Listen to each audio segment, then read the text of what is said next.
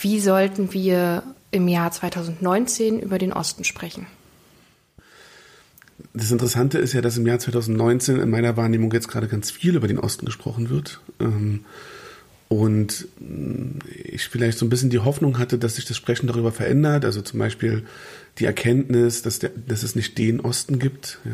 Also diese Wahrnehmung, dass wenn man über den Osten spricht, immer über ganz bestimmte Themen sprechen muss. Ich habe letztens ähm, eine Studie gelesen, ähm, in der gezeigt wurde, dass wenn über den Osten in Medien berichtet wird, also in überregionalen Tageszeitungen meistens, dann meistens, weil es irgendein Problem gibt. Ähm, selten, weil man einfach mal über bestimmte Regionen berichtet.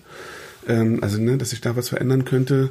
Interessant ist aber wahrzunehmen, dass, ähm, also in meiner Wahrnehmung, wenn man jetzt über den Osten spricht, dann redet man doch wieder vor allen Dingen über die Probleme. Ähm, was vielleicht neu ist, ist, dass es nicht mehr nur noch die Probleme gibt, so die klassischen Ostdeutschland-Probleme, Infrastruktur, ähm, Rechtsextremismus, äh, Kindsmorde waren ja eine Zeit lang mal ein großes Thema, dass, dass diese Themen jetzt nicht mehr so im Vordergrund stehen, sondern dass jetzt auch ganz viel darüber gesprochen wird, was in den letzten 30 Jahren falsch gemacht wurde. Was ja aber anscheinend irgendwie doch wieder ein Problem behaftet auch ist. Also man entdeckt jetzt halt, dass man die letzten 30 Jahre was falsch gemacht hat und dass man jetzt anders darüber reden müsste. Petra Köpping ist ja so ein, so ein ganz berühmtes Beispiel, die dann sagt, äh, wir müssen jetzt mehr den Leuten zuhören und so. Ähm, und trotzdem reden wir halt meistens dann eben über den Osten, weil, also wir, stellen das fest, weil es wieder irgendein Problem gibt. So. Ja, also wir versuchen AfD-Wahlerfolge zu erklären und ähm, fangen dann an, über den Osten zu reden.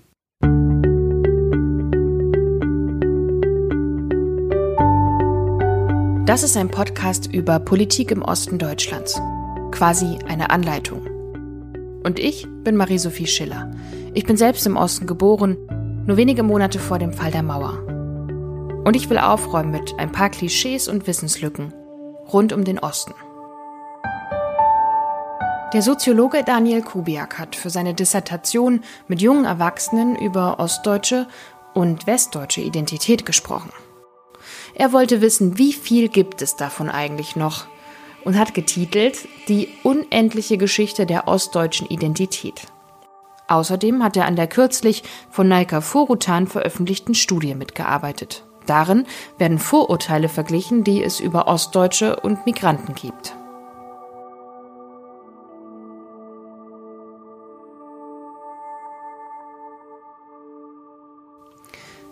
Ist das gut oder schlecht aus deiner Perspektive, dass es, dass wir über die vergangenen 30 Jahre sprechen und darüber, was vielleicht ähm, also schiefgelaufen ist? Ich denke, es ist gut und schlecht zugleich. Also es ist, ähm, es ist auf jeden Fall gut und es ist ein großer Gewinn, dass die Art und Weise, wie darüber gesprochen wird, sich auch verändert.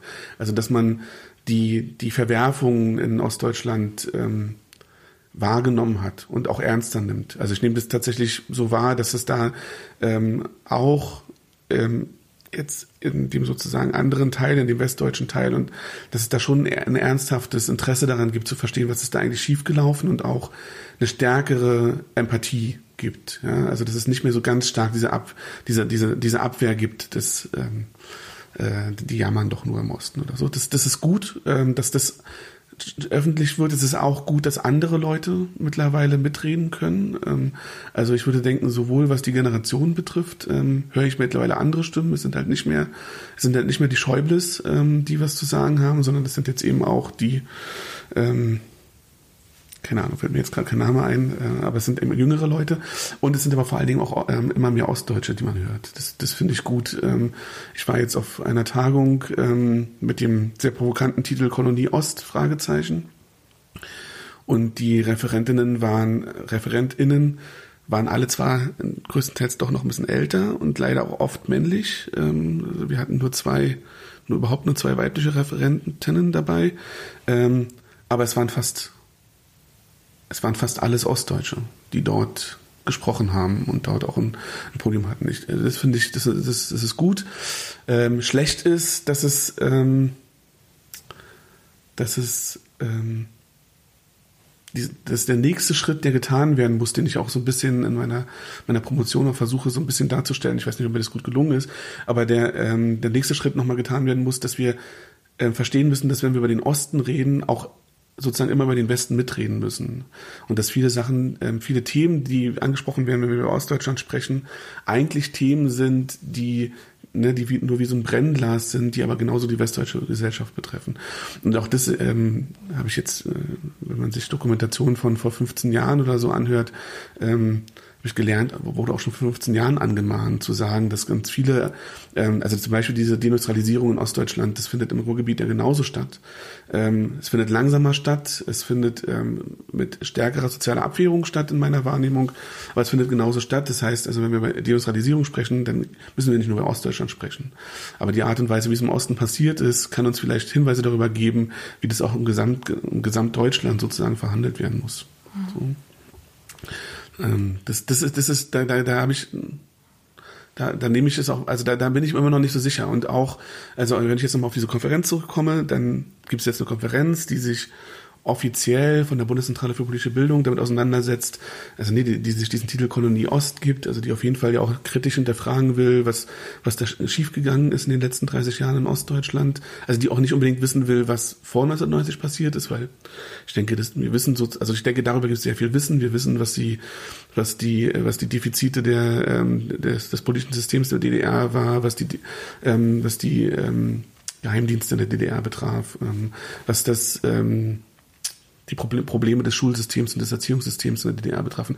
Ich glaube, das wissen wir alle und äh, Leute, die das nicht wahrhaben wollen, sind vielleicht auch ein bisschen außerhalb des Diskurses, aber das ist ja auch eine Zeit von nach 1990 gab. Und ähm, da gibt es jetzt eine Konferenz, wo man das so stärker benennen kann, aber auf dieser Konferenz, und das macht mich dann doch wieder kritisch und da weiß ich noch nicht, ob wir da weiterkommen, ähm, sehr, sehr häufig ähm, na, also es wurde dann sozusagen gesagt, das, das, der Osten wurde deindustrialisiert, es gab die Treuhand, ähm, ähm, Leute haben ihre Jobs verloren und das sollte man alles erstmal ernst nehmen und man sollte diese Biografien ernst nehmen und man sollte die Leute darüber reden lassen, ohne sie zu, ähm, gleich zu beurteilen oder ihnen gleich vorzuwerfen, dass sie jammern. Das sind so Narrative, die mittlerweile mittlerweile ähm, durchgedrungen sind. Und gleichzeitig weist man darauf hin, dass die Leute das doch so wollten. Die Leute haben damals die ähm, Allianz für Deutschland gewählt ähm, und deswegen wollten sie doch, dass es genauso kommt. Und ich, da mache ich mir schon wieder Sorgen, ob da nicht so, na, so ein bisschen so ein, so ein Unverständnis dafür ist, dass erstmal 48 Prozent die Allianz für Deutschland gewählt haben 1990. Also immer noch nicht die Mehrheit. Und dass ich, ähm, und dass das zum Beispiel sozusagen eher eine empirische Frage wäre, wenn man die Leute heute fragen würde, ob sie das damals erwartet haben, als sie für die Allianz für Deutschland gestimmt haben. Also ob sie die Deindustrialisierung erwartet haben, ob sie die Entwertung der Lebensläufe erwartet haben, ob sie erwartet haben, dass sie 30 Jahre später immer noch weniger verdienen werden als ihre westdeutschen Kolleginnen, ob sie erwartet haben, dass es keine Firmenzentralen in Ostdeutschland geben wird, dass es kaum Ostdeutsche in Spitzenpositionen in Deutschland geben wird. Ich glaube, das haben, das haben die nicht gewählt. Und das immer so zu so tun, als wäre das ein, demokratisch, ein rein demokratischer Prozess gewesen. Und die Folgen, mit den Folgen müssen wir jetzt einfach leben und die zu kritisieren, würde sozusagen Demokratie kritisieren kritisieren, das, da habe ich dann wieder Zweifel. So. Ich würde gerne noch einen Schritt zurückspringen, mhm. einen kleinen Schritt. Ähm, du hast über ostdeutsche Identität geforscht mhm. und ähm, festgestellt, ähm, es gibt sie noch vor allem auch in jüngeren Generationen. Mhm. Warum ist das so? Genau, also ich habe ja ähm, zur Identität geforscht, indem ich Gruppendiskussionen durchgeführt habe mit ähm, rein westdeutschen Gruppen, ich habe jetzt gerade so Anführungszeichen gemacht, mit rein westdeutschen Gruppen und mit rein ostdeutschen Gruppen. Ähm, und was ich feststellen konnte, ist, dass, und diese, die Menschen, mit denen ich die Gruppendiskussion geführt habe, sind ähm, zwischen 1990 und 1995 geboren und sind entweder in dem alten oder neuen Bundesländern geboren und haben dort auch ihren Schulabschluss gemacht. Also wenn man sozusagen in den neuen Bundesländern geboren ist und dort seinen Schulabschluss gemacht hat, habe ich die Person als Ostdeutsche kategorisiert und habe sie dann aber erstmal sehr offen gefragt, was für sie überhaupt Identität bedeutet, ähm, was für sie, was ihnen zu, Ost, zu deutscher Identität einfällt und dann auch nochmal spezifischer gefragt, was ihnen zu ostdeutscher Identität einfällt. Und was ich feststellen konnte, ist, dass die westdeutschen Gruppen ähm, sehr viel über Identität gesprochen haben. Das ist ein großes Thema in dieser Generation. Ähm, wer ist man eigentlich? Ist das überhaupt ein Begriff, der überhaupt noch verwendet werden sollte. Ähm, was macht mich aus? Und dann wurde sehr viel über Familie, über, auch über Region geredet. Ähm, dann war man schon zurückhaltend, wenn man über Nationalität gesprochen hat. Was aber überhaupt nicht vorkam, war Westdeutsch sein. Das war keine, keine Kategorie, die eine Rolle spielt, wenn, wenn diese Personen über Identität gesprochen haben. Das heißt, in den westdeutschen Gruppen habe ich das nicht gefunden. So. In den ostdeutschen Gruppen ähm, war das doch sehr viel anders. Ähm, ähm, da war es teilweise so, dass ich ähm, schon beim Einstieg nach der Frage nach Identität ähm, gleich die Antwort bekommen habe, ja, dass wir alle Ostdeutsche sind, ist Teil unserer Identität. Also da kam das sowieso sehr viel schneller vor und wenn ich sie dann zu ostdeutscher Identität gefragt habe, dann, also spezifischer gefragt habe, dann, dann hatten die dazu einen Bezug. Also dann konnten die erzählen, wo sie sich ostdeutsch fühlen oder wann sie sich ostdeutsch fühlen und wann sie sich aber auch nicht ostdeutsch fühlen. Ähm, und wo es auch eine Abgrenzung zu den eigenen Eltern gibt, die, denen man sozusagen noch ein stärkeres Ostdeutschsein zuschreibt. Ähm, und, und dann sich selber ähm, das eigene Ostdeutschland zuschreibt. Aber es gab sozusagen in den ostdeutschen Gruppen viele, die, ähm, die gesagt haben, ich bin ostdeutsch und ich kann damit was anfangen. Und das haben sie meistens dann getan, also ich habe ich hab das immer so, ich habe das mit so drei, mit so drei Narrativen, habe ich das genannt, also mit so drei Erzählungen, die, die eine große Rolle gespielt haben. Ähm, der erste war eben ähm, die Erfahrung der Eltern, ja, dass das sozusagen für die, für die Jungen Ostdeutschen immer noch eine große Rolle spielt, Arbeitslosigkeit, dieser, dieser ganze Umbruch, den die Eltern durchgemacht haben, den einfach die damals ja dann wirklich sehr jungen Ostdeutschen, also es war halt in ihrer Kleinkind- und Kindheitzeit, ähm, diese, diese, diese starken Umbrüche, das hat was mit ihnen gemacht und dann, dann nehmen sie wahr, dass sie dann eine andere Erfahrung machen als ihre Kollegen im, oder ihre, ja, ihre, ihre Pendants im Westdeutschland. Ähm, das zweite sind die tatsächlich medialen Abwertungen, die sie wahrnehmen. Also es gibt diesen einen, ähm, den einen in, Rost, in der Rostocker Gruppendiskussion, der sich dann über, äh, über Stefan Raab aufregt und sagt, ähm, dass quasi keine TV-Totalsendung damals eben, gibt's ja nicht mehr die Sendung, aber dass keine dieser Sendungen auskommt, ohne irgendwie ostdeutschen Witze zu machen. Stefan Raab könnte man eigentlich jetzt ersetzen und könnte Jan Böhmermann einfügen in diese Lücke. Es gibt keine, keine Sendung Neo Magazin Royal, in dem nicht irgendwie ähm, mindestens die Sachsen, meistens die Ostdeutschen äh, in irgendeiner Form als Witz herhalten müssen. Das heißt, ähm, bei all dem ähm, ist es aber so, dass junge Ostdeutsche sich ostdeutsch fühlen, nicht aufgrund dessen, dass sie im ehemaligen DDR-Gebiet geboren mhm. sind, sondern ausschließlich eigentlich aus Erfahrung der Nachwendezeit beziehungsweise auch heutiger Erfahrung, oder? Also ganz ausschließlich kann, würde ich, kann, kann ich nicht sagen, weil sozusagen diese Erfahrung, Kinder ihrer Eltern zu sein, sicherlich auch, auch was mit der DDR zu tun hat. Ähm, ähm, und bestimmte Zuschreibungen, die sie sich auch selber tatsächlich auch noch manchmal, aber doch eher vereinzelt geben, was so stärkeren Zusammenhalt zum Beispiel betrifft, glaube ich, sehr stark darauf, darauf zurückgeht. Ähm, aber genau, wenn es um diese Abwertungserfahrungen, diese medialen Abwertungserfahrungen geht ähm, und die Zuschreibungen, die sie machen, ähm, geht, dann geht es eigentlich um die 90er und 2000er Jahre. Also geht es um heute. So.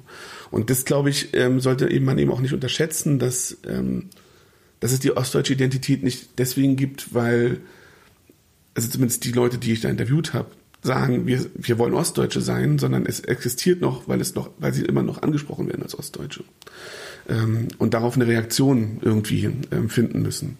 Äh, das, in der Wissenschaft gibt es diesen, diesen Begriff der Performance, ähm, äh, der, von Judith Butler stammt. Also es gibt sozusagen eine Zuschreibung, eine Anrufung. Ähm, man wird als etwas bezeichnet und wenn man immer wieder als das bezeichnet wird oder immer wieder wahrgenommen wird, dass zum Beispiel die eigene Herkunft, also dieses Ostdeutschsein, dieses Ostdeutschland thematisiert wird, muss, dann ist man und sozusagen immer wieder sichtbar gemacht wird, auch wenn man selber vielleicht gar keinen Bezug dazu hat, dann fängt man irgendwann an zu performen. Ja, man muss halt sozusagen irgendeine Position dazu finden. Und jetzt könnte es ja verschiedene, verschiedene Performance geben. Ja. Und äh, eine kann halt sein, es anzunehmen und offen damit umzugehen und zu sagen, ich bin, ich fühle mich ostdeutsch, ich bin ostdeutsch, aber ich will auch zeigen, dass es auch noch andere, eine andere Ostdeutsche gibt als die, die immer beschrieben werden. Ähm, eine Performance kann genauso gut zu sein, das komplett zu negieren. Ja? Also es könnte auch eine Performance sein, zu sagen, das bin ich aber gar nicht, ich habe damit gar nichts zu tun. Ähm, in meinen Gruppendiskussionen finde ich beides. Ja, sie sagen sozusagen immer erstmal, ja, unsere Generation hat es ja eigentlich, ähm, das ist, hat mit uns ja eigentlich gar nichts mehr zu tun und wir haben das ja eigentlich gar nicht miterlebt und so, aber wenn ich dann in den Medien wieder lese, wie die Ostdeutschen beschrieben werden. Oder wenn ich ähm, teilweise ähm, westdeutsche Freunde habe, die mir dann irgendwie erklären, wie wir Ostdeutschen sind und so, dann fange ich doch wieder an zu sagen, ja, da fühle ich mich dann schon irgendwie ostdeutsch. Also eine sagt es ganz explizit, die dann halt sagt, eigentlich fühle ich mich gar nicht ostdeutsch, aber immer wenn es diese negativen Beschreibungen gibt, dann sage ich, ich bin aber doch ostdeutsch und ich weiß, dass es auch anders ist. Und das ist den, den Ostdeutschen so wichtig zu sagen, es gibt doch aber noch mehr als diese, diese Bilder, die man im Kopf hat oder die man beschrieben bekommt. So. Aber wie sieht dann dafür eine Lösung aus? Also eine Lösung kann ja nicht sein, wenn im Osten etwas passiert, was du als negativ beschreibst, mhm. ähm, darüber nicht zu berichten oder das nicht zu benennen oder auch mhm. das Gebiet nicht zu benennen. Also wie kann man aus diesem Dilemma eigentlich naja, also, aussteigen? Also ich finde, also doch, also ich, also, ähm, äh, okay, also ich glaube, es gibt zwei Antworten auf diese Frage. Ähm, eine Antwort ist erstmal, wie kann man also was für Lösungsmöglichkeiten könnte es generell geben? Ähm, und ähm, da gibt es in dieser, es gibt ja eine heiße Diskussion um Identitätspolitik, ob das jetzt eine gute oder eine schlechte Sache sei.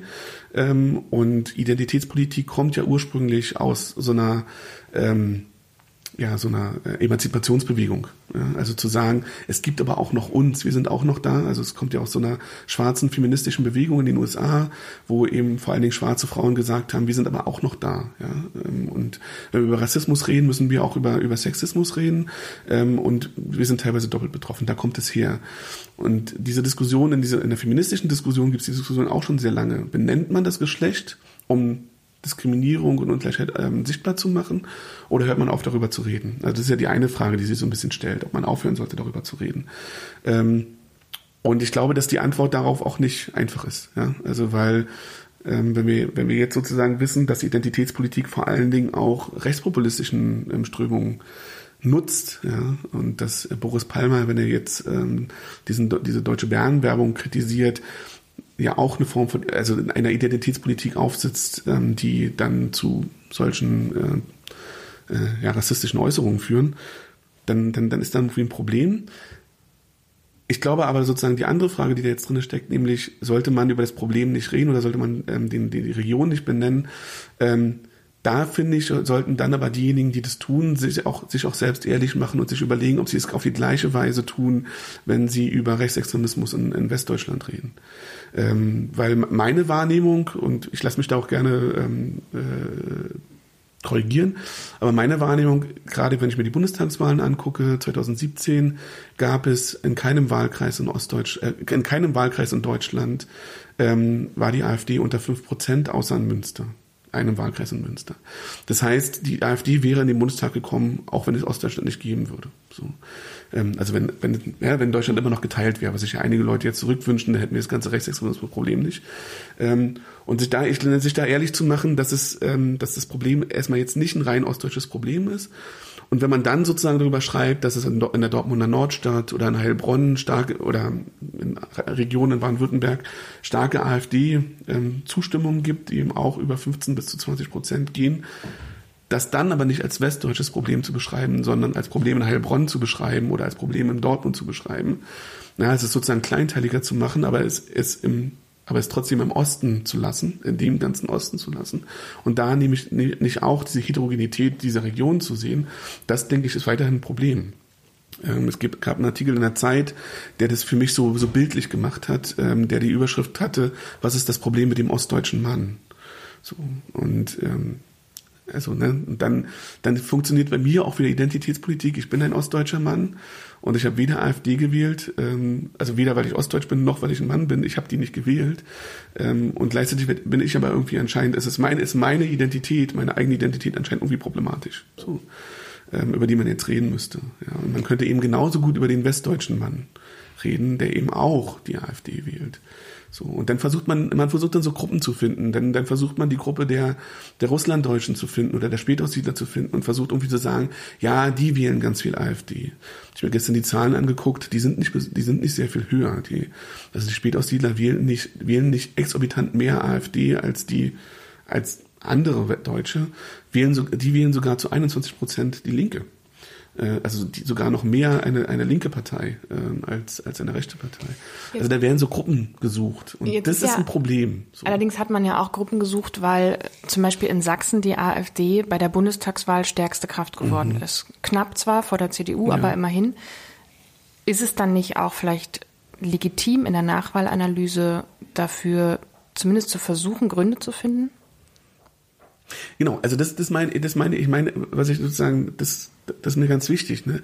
Ich sage jetzt nicht, wir dürfen nicht mehr über das Problem reden, so, ähm, aber ich würde mir wünschen, dass das Problem nicht vor allen Dingen bei dem Osten gesucht wird, sondern dass man eben tiefer reingeht, was ja auch gemacht wurde. Also das ist ja jetzt nicht so, dass, dass sozusagen alle jetzt nur noch gesagt haben, die Schuld ist der Osten. So, ähm, aber ich habe das ähm, ja schon mal, äh, glaube ich, auch auch mit dir, bei dir auch schon mal so gesagt. Ich, ich finde halt, das Problem ist halt, ähm, wenn wir also ne, ich, ich denke, dass es gute Gründe gibt, sich autoritäre Einstellungen anzugucken ähm, und auch zu gucken, wie autoritäre Einstellungen zum Beispiel in der DDR ähm, waren und sich dann zu fragen, ob diese autoritären Einstellungen ein Grund dafür sind, dass in Sachsen oder in Ostdeutschland mehr AfD gewählt wird oder auch NPD gewählt wird oder die Rechte gewählt wird als in Westdeutschland. Und ich glaube, dass es eine Erklärung sein kann. Ich glaube, dass ähm, wir gucken können, wie die, der Umbruch funktioniert hat und wie Leute abgehängt wurden und abgewertet wurden ähm, und dass sozusagen ähm, diese, diese, diese Trotzreaktion AfD zu wählen auch ganz viel damit zu tun hat, dass man irgendwie das Gefühl hat, man wird sowieso gar nicht mehr gehört von denen da oben. Ähm, alle Parteien sind eigentlich nur Westparteien und deswegen wählen wir jetzt die AfD, weil die hören uns wenigstens zu. Natürlich sind es Erklärungen, die irgendwie auch funktionieren, ja, die man sich auch angucken muss und die man auch kritisch hinterfragen muss. Gerade in Sachsen ähm, noch dazu sich angucken muss, wie, wie die sächsische Politik an sich funktioniert. Ähm, bei dieser Konferenz in Dresden, die ich jetzt zum dritten Mal erwähne, wurde mir dann eben auch erklärt, dass ähm, da von Dresden erklärt, von Dresden erklärt, dass Dresden auch generell so eine sehr, ähm, so eine sehr, ähm, ja, ähm, monarchische Tradition hat und dass man sozusagen immer so ein bisschen nach dem geguckt hat, der da irgendwie ähm, da oben ist und einem irgendwie sagt, was los ist. Keine Ahnung. Ne? Also ähm, ich glaube, dass es wichtig ist, sich das anzugucken, aber es hilft eben nicht, dann zu sagen, so, und jetzt haben wir das Problem erklärt, indem wir gezeigt haben, was das Problem bei den Ostdeutschen ist. Weil wir dann immer noch nicht erklären können, warum in Dortmund Leute die AfD wählen. So. Und eben auch zu, zu zweistelligen Prozentergebnissen die AfD wählen, weil da jetzt, ne, da gab es keine DDR, die das erklären könnte. Es, es gab den Umbruch, aber auf eine andere Art und Weise und in Dortmund jetzt gerade weniger als in anderen Teilen des Ruhrgebietes. Ähm, so, also da kommen wir mit unseren Erklärungen dann irgendwann nicht weiter und, und haben dann vielleicht ver vermuten, wir haben da was erklärt, aber vielleicht haben wir viel zu wenig erklärt, weil was wir auch wissen, also was wir in den Sozialwissenschaften ja schon immer wissen, ist, ähm, rechtspopulistische Parteien werden vor allen Dingen oder fremdenfeindliche Parteien werden vor allen Dingen gewählt, weil man rassistische Einstellungen hat. So. Ja, und ähm, dann versucht man ja wiederum zu erklären, dass es im Osten vor allen Dingen deswegen ist, weil, ähm, weil die Leute dort keinen Kontakt zu, äh, zu, zu Fremden hatten. So. Bin ich, also ich weiß nicht. Also wenn dann sozusagen Dortmund das Gegenbeispiel ist, dann, ähm, dann stimmt was in der Erklärung nicht. Ja. Nochmal kurz zurückgesprungen mhm. zu deiner Forschung. Warum ist es überhaupt relevant zu schauen, ob sich junge Generationen heute noch ähm, in einer ostdeutschen mhm. Identität mhm. wiederfinden. Ja, ähm, das ist immer so ein bisschen die Frage, wie kommt man überhaupt zum Thema? Ähm, als ich zu dem Thema gekommen bin, das ist jetzt schon acht Jahre her, sieben, acht Jahre her, ähm, hat zu der Zeit wurde relativ wenig über ostdeutsche Identität gesprochen. Es wurde darüber gesprochen, aber relativ wenig. Aber ähm, was damals sehr ähm, sehr groß ähm, auch medial besprochen war, war diese dritte Generation Ost. Also diejenigen, die noch in der DDR geboren wurden und dann aber ähm, nicht mehr erwachsen geworden sind in der DDR. Und das war da gerade so ein Thema. Und, und, damals dachte ich mir halt, okay, also ne, dann da findet man noch irgendwie so einen Anknüpfungspunkt und sagt, nicht, sagt sich noch, okay, in meinem Pass steht drinne Deutsche Demokratische Republik ähm, und deswegen macht das was mit mir. Ja? Ich bin da geboren und, und das macht was mit mir. Und ich fand es einfach interessant, dann zu gucken, okay, jetzt kommt die nächste Generation und in, in sehr vielen ähm, empirischen Studien zu ostdeutscher Identität, das, das gibt immer so, so einen Zyklus, es kommt immer mal wieder zum, zum Thema gibt es immer wieder diese Behauptung und irgendwann wird sich das einfach auflösen. Irgendwann wird es einfach vorbei sein. Und ich fand es einfach interessant zu fragen, ist das so? Ja, ähm, und ähm, die Antwort ist erstmal, nee, ist nicht so. Also es gibt ja tatsächlich nicht nur mich, sondern auch noch diese Studie der Otto Brenner Stiftung. Ich habe ja qualitativ geforscht, wo dann ähm, viele viele findige Kritiker dann immer erstmal sagen, na ja, qualitativ ist nicht repräsentativ. Ist das denn jetzt wirklich auf, auf die gesamte Gesellschaft übertragbar? Die Otto Brenner Stiftung hat zum Glück standardisierte quantitative Interviews geführt und ähm, bestätigt diese These, dass ein Großteil der jungen Ostdeutschen eben immer noch dieses Ostdeutschsein als, als Teil ihrer Identität ausmachen. Ähm, also das ist schon mal ganz gut, dass sozusagen quantitative Daten mich da auch bestätigen. Und ich glaube, es ist deswegen interessant, ähm, und das würde ich jetzt mal kurz anekdotisch ähm, beantworten, wobei ich jetzt nicht genau weiß, ich würde es mal versuchen, anekdotisch zu beantworten. Meine, meine Promotionsgutachterin ähm, ist Integrationsforscherin und forscht zur Integration, hat selber einen Migrationshintergrund, ähm, also einen Migrationshintergrund, der ja zugeschrieben wird. Das ist ein statistisches, statistisches, statistisches Modell. Wenn deine Eltern, wenn ein Teil deiner Eltern keinen deutschen Pass haben, ähm, dann bist, hast du Migrationshintergrund. Das ist eine Zuschreibung, eine Kategorisierung, die statistisch funktioniert. Und du sprichst über so, Naika-Furutan. Naika-Furutan, mhm. genau. Ähm, und das Interessante ist ja sozusagen, dass die, die Ostdeutschen, die ich jetzt interviewt habe, ähm, haben ne, sozusagen sind nicht in der DDR geboren, also haben, also wenn man sozusagen jetzt versuchen würde mit Migration zu, ähm, zu sprechen, gibt es da jetzt nicht mehr diese Migration im eigenen Land, ja, also da ist jetzt, die sind im wiedervereinigten Deutschland geboren ähm, und jetzt, jetzt würde man sagen, naja, genau, und deswegen hat das ja gar nichts mehr damit zu tun. Und das Interessante ist ja, dass man aber bei der, teilweise der dritten Generation der Migrantinnen, also der Menschen mit Migrationshintergrund, sich ganz sicher ist, dass es auf jeden Fall eine Rolle für sie spielt. So. Dass man ganz klar sagt, wenn deine Großmutter in der Türkei geboren ist, dann spielt es für dich heute noch eine Rolle. Und das, das war sozusagen der zweite Grund, warum ich es interessant fand, dann nochmal nachzugucken, ob das nicht auch für Ostdeutsche gelten kann. Ja, ja, dass das sozusagen etwas ist, was interfamiliär auch nochmal weitergetragen wird. Ähm, interessant ist ja, dass die Reaktion dann ist, dass man sagt, dass es irgendwie total unproblematisch ist, dass es einen Migrationshintergrund gibt, zumindest außerhalb derjenigen, die da kategorisiert werden, nicht weiter problematisiert wird, aber dass es jetzt ähm, in Bezug auf Ostdeutsche äh, stark problematisiert wird, dass man sagt, wie kann man denn jetzt die Nachwendergeborenen jetzt immer noch als Ostdeutsche bezeichnen? Das spielt doch gar keine Rolle mehr für die. Naika Furutan hat ihre aktuelle Forschung dazu ja im Moment veröffentlicht. Mhm. Du hast daran mitgeforscht, mhm. ähm, wo es quasi um ja, Ähnlichkeiten zwischen Migrationserfahrung und Ostdeutschen geht. Die Kritik ist tatsächlich relativ laut oder auch mhm. die ähm, ja, sehr gemischt. Wie nimmst du das wahr, wie darauf mhm. reagiert wird? Also auch wie viele Ostdeutsche selbst mhm. abwehren und sagen, wie kann man uns jetzt in so eine Ecke stellen? Mhm. Ähm, das ist tatsächlich eins meiner nächsten Projekte. Ich ähm, habe jetzt, ich schreibe jetzt einen Artikel im Juli, wo ich eine Diskursanalyse machen will der medialen Rezeption der Studie, die ja tatsächlich sehr spannend ist, weil ähm, weil sie also es gibt so ein, das wurde auch schon kritisiert, aber trotzdem bleibe ich dabei, dass das ein Problem ist. Es gibt nämlich eine Wahrnehmung der Studie, die die witzigerweise die Kritiker selbst widerlegt.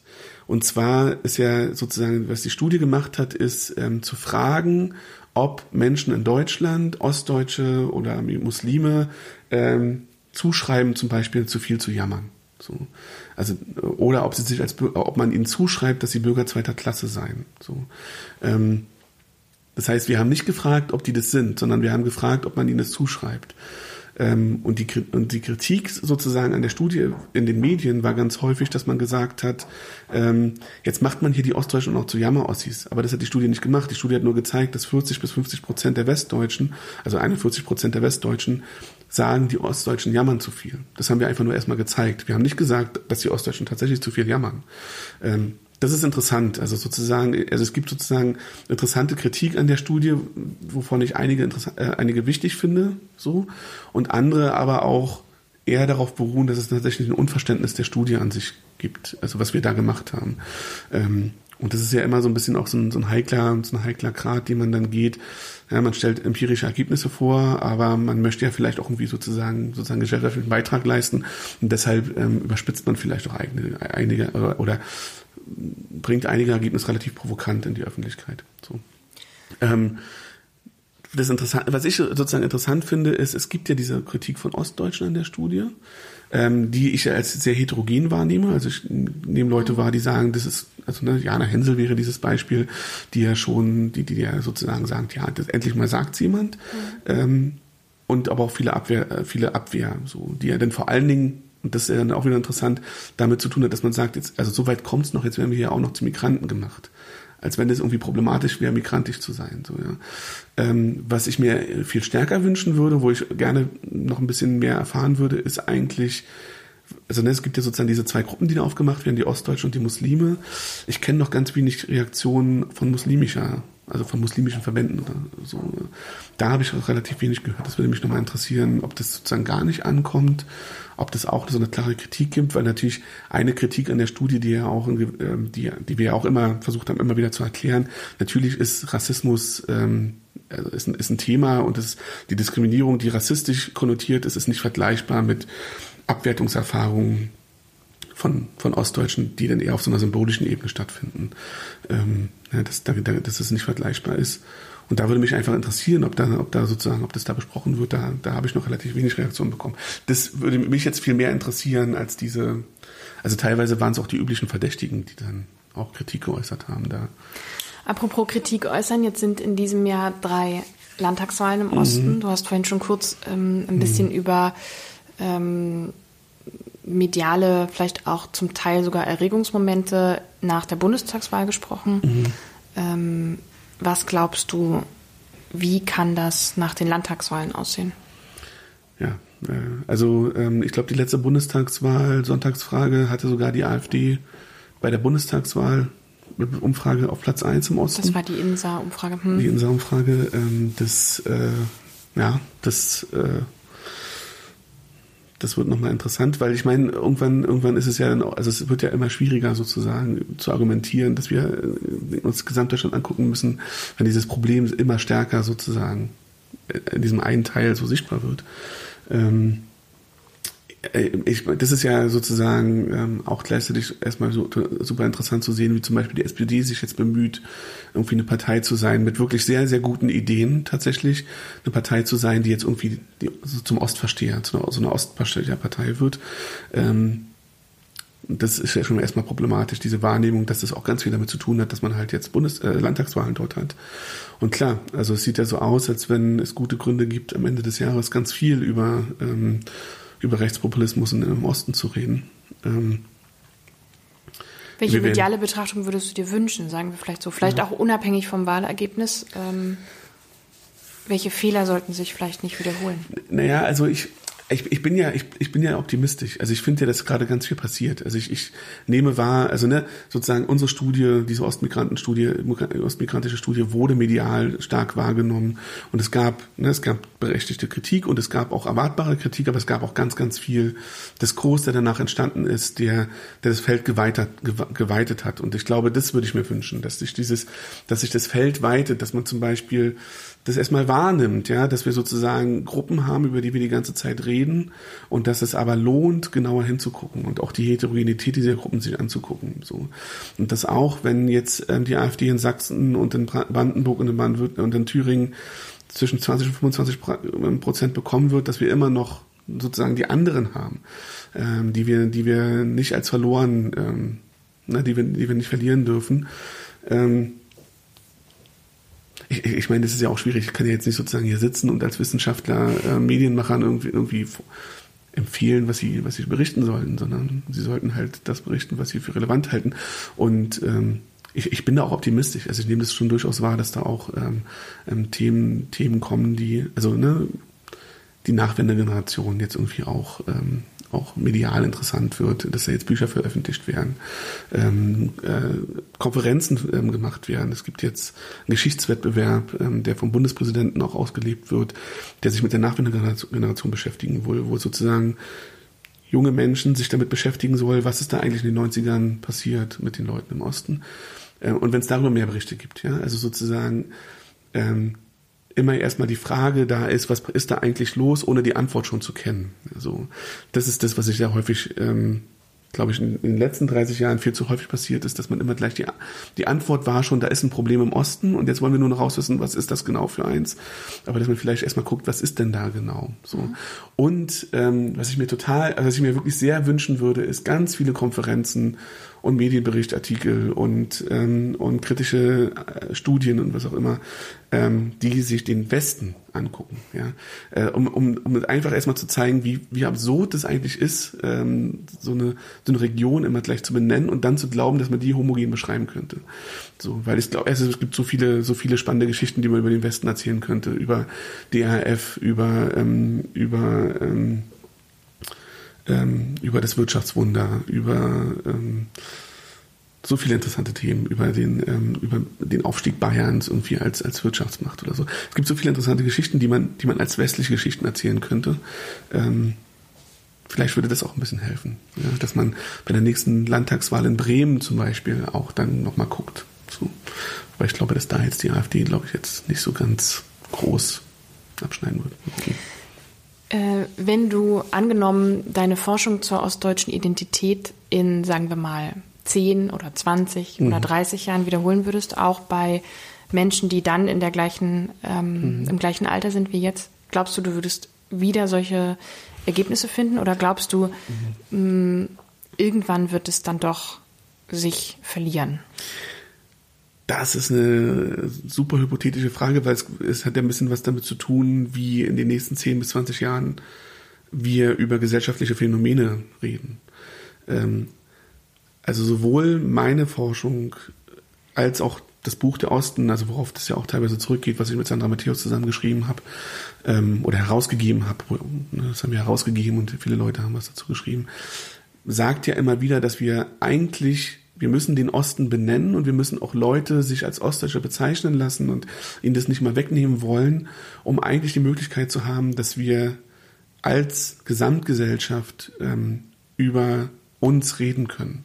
So und ähm, wenn ne, wenn sozusagen wir über uns reden, dann spielen ja ganz viele Aspekte eine Rolle. Also wenn ich über, über mich rede, dann spielt eben der Aspekt aus Ostdeutschland zu stammen eine Rolle, aber der Aspekt Vater zu sein oder Akademiker zu sein oder in Brandenburg zu leben oder in Ostberlin aufgewachsen zu sein oder Fußballfan zu sein und und eine äh, und eine eine schwarz-gelbe Mannschaft zu unterstützen, die im, Dortmund angesiedelt ist.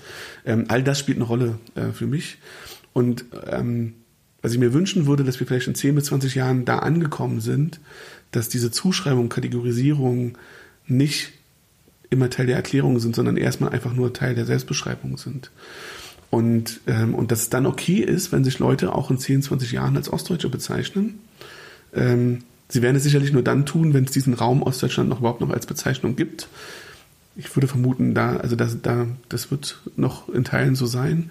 Ähm, ja, wenn man sich sozusagen jetzt wieder diese Analogien zu den, zu diesen, zu dem Migrationshintergrund anguckt, dann, ähm, ja, also dann, dann, ich meine, ne, dann sind sozusagen Leute, die in Berlin, in Berlin Reinickendorf geboren sind, aufgewachsen sind, ähm, deutsches Abitur gemacht haben, deutschen Schulhochschulabschluss gemacht haben, in deutschen Firmen arbeiten, ähm, für deutsche Fußballvereine spielen, was auch immer, sind sie ja heute, werden sie heute noch als äh, Menschen mit Migrationshintergrund angesprochen. Ähm, genau, also wenn es diesen Osten so als Raum noch gibt, dann werden wir sicherlich noch darüber reden. Aber meine Hoffnung wäre, das ist, dass wir dann eben sozusagen das nur als ein, einen Aspekt unserer Gesellschaft äh, ansehen und wir alle anderen Aspekte, gesellschaftlichen Aspekte weiterhin betrachten. Das ist ja das, die Kritik an dieser Identitätspolitik, die ja vollkommen berechtigt ist, ist ja, dass sie, ähm, dass sie nicht ausklammern darf, dass es natürlich auch Fragen sozialer Ungleichheit gibt, die erstmal nicht so viel mit Identität zu tun haben, sondern erstmal ganz viel mit sozialer Herkunft zu tun haben, mit Aufstiegschancen zu tun haben, mit, mit Ungleichverteilung von Eigentum, von Vermögen, von, ähm, von Einkommen. So. Äh, und dass diese Fragen vielleicht dann erstmal wieder mehr in den Vordergrund geraten und dass dann sozusagen das Ostdeutschsein aber auch ein Teil davon sein kann, wenn man über sich selbst redet. Zum Schluss würde ich gerne wissen, was antwortest du denen, die es doch relativ ähm, häufig gibt, die sagen, jetzt ist aber auch mal gut mit dem mhm. Unterscheiden zwischen Ost und West? Naja, äh, ich finde, es kann so, also ähm, ich würde dann immer erstmal fragen, wer, wer das aus welcher Position heraus überhaupt sagen kann, dass jetzt erstmal gut ist. Ähm, also ich meine, das ist ja ein Satz, den ich seit 30, also nicht ich, aber den man eigentlich seit 30 Jahren kennt. So, also eigentlich war das ja schon das, es war ja schon der Narrativ, den sich Willy Brandt gewünscht, Willy Brandt war das, glaube ich, sich gewünscht hätte, dass jetzt zusammenwächst, was zusammengehört. Ich weiß nicht, ob es Willy Brandt war. Ich glaube, es war Willy Brandt. Es wächst jetzt zusammen, was zusammengehört. Ähm, das, das war ja ein Narrativ, der schon ausgegeben wurde. So, ja, 30 Jahre später sitzen wir immer noch da und irgendwie, genau, gehört da was zusammen und auch vielleicht auch nicht. Und vielleicht ähm, ist äh, sozusagen Vielfalt wichtiger als Einheit ähm, oder Einfalt ähm, dann vielleicht. Ähm, und ich würde immer sozusagen immer fragen, wer sagt das jetzt so? Und ich höre das ganz, ganz oft von Leuten, ähm, die ähm, die sich selten darüber Gedanken machen müssen, was ihre eigene Identität eigentlich in so einer gesellschaftlichen Gesamtverhandlung für eine Rolle spielt. Ja, das sind meistens Leute, die nicht, ähm, nicht erlebt haben, wie beide Eltern arbeitslos waren oder wie Familien sich darüber ähm, auseinandergedriftet sind, ähm, wenn die eine Hälfte bei der Stasi war und die andere Hälfte bespitzelt wurde, ähm, die nicht eine Industrialisierung miterlebt haben, einen Abbau von Infrastruktur miterlebt haben, ähm, die nicht, nicht lernen mussten, ähm, sich ne, sozusagen kulturelle Codes neu lernen mussten, die auf, die auf einmal alle keine, keine Wert mehr hatten. Und wenn das Leute sind, die das alles sozusagen nicht in ihrer eigenen Biografie haben, dann würde ich denken, dann ist manchmal, also ne, dann ist ganz oft ähm, vielleicht erstmal zuhören und nicht gleich eine Meinung dazu haben, hilfreich. Es gibt diesen Satz ja auch durchaus aus der ostdeutschen, ostdeutschen Community heraus, ja. Also auch Leute, die, die das alles mitgemacht haben, sagen das. Ähm, genau, also dann würde ich wiederum sa erstmal sagen, okay, dann höre ich mal zu und höre mir mal an, was, warum die das sagen.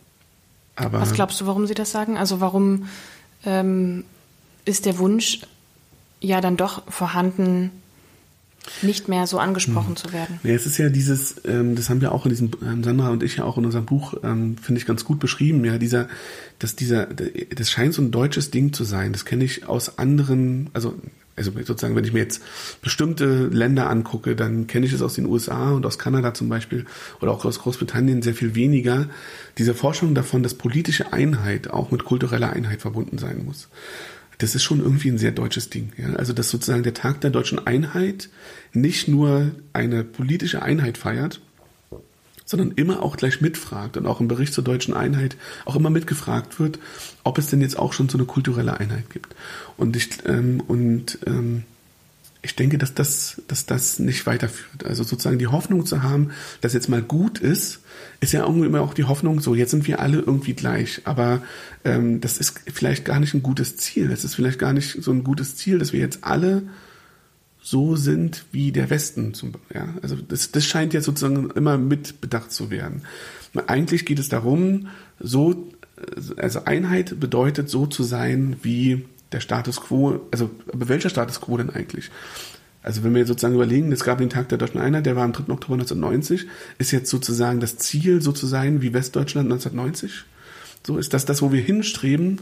Und also da ich strebe da nicht hin. Ja, also ich ähm, sehe da, ähm, ich habe das auch jetzt äh, sehr schön mal ähm, äh, von einer Leipzigerin ähm, gehört, ähm, die das so schön beschrieben hatte, dass ähm, das, das 2005 hat sie das gesagt, die das so schön beschrieben hatte, dass sie sagt, dass das noch 2005 noch gar nicht angekommen ist und anscheinend ist es heute noch nicht angekommen, dass eben auch der Sozialstaat BRD auch 1990 im Auflösen begriffen war, sondern dass es eine allgemeine neoliberale Wende gab. Ja, der Sozialstaat seit in 30 Jahren sowohl im Osten als auch im Westen abgebaut wurde. Es ist nur im Osten sehr viel radikaler passiert. Ähm, und, ähm, und das sozusagen das Streben jetzt ist mal gut, jetzt sind wir alle gleich, ja immer sozusagen gleich implizit heißt, aber was ist denn, also was genau ist, wollen wir denn sein, wenn wir alle gleich sein wollen? Und aus der Perspektive würde ich sagen, sollte es niemals gut sein. Also wir sollten sozusagen immer, immer, immer, immer darüber diskutieren, was die Vielfalt unserer Gesellschaft ausmacht. So. Ähm, und was, was aber sozusagen, ja, wo es sozusagen Sinn macht zu sagen, es sollte irgendwann mal gut sein, ist, es sollte keine Rolle mehr spielen, ähm, wer ich bin, über meine Chancen ähm, sozusagen soziale Gleichheit ähm, zu, oder soziale Gerechtigkeit zu finden. Und da sehen wir eben auch anhand von Zahlen, dass es da, dass es da große, große Unterschiede gibt. Es ist ja sozusagen, es gibt ja so eine Dreiteilung oder eigentlich eine Vierteilung. Es gibt einmal so ein Süd-Nord-Gefälle, ja, also es gibt sozusagen sehr viel mehr Vermögen in Süddeutschland als in Norddeutschland. Dann gibt es aber nochmal so ein ähm, West-Ost-Gefälle, also der Durchschnitt in den alten Bundesländern hat bis zu immer noch bis zu ein Viertel mehr Vermögen als in, in Ostdeutschland. Und dann gibt es nochmal sozusagen diejenigen, die dann am wenigsten oft in dieser ganzen Ost-West-Debatte ja vorkommen, dass Leute, die nicht den deutschen Pass haben, dann nochmal nur die Hälfte des Vermögens ungefähr von dem haben, was, was Ostdeutsche haben. Also nochmal eine stärkere Benachteiligung wahrnehmen. So, äh, also wenn jetzt sozusagen die Leute, die da rausfallen aus diesem ganzen Ost-West-Diskurs, sagen, jetzt ist doch mal gut, lass uns mal über das große Ganze reden, denen würde ich auch wiederum sagen, ja richtig, lass uns mal ja, über das große Ganze reden. So. Vielen Dank für deine Zeit. Okay, bitte, bitte. Ihr könnt diesen Podcast auch abonnieren, dann verpasst ihr keine neue Folge. Und ich freue mich, wenn ihr dem Kanal auf Twitter folgt. Dann gibt's auch immer mal andere spannende Lese- und Hörtipps rund um den Osten.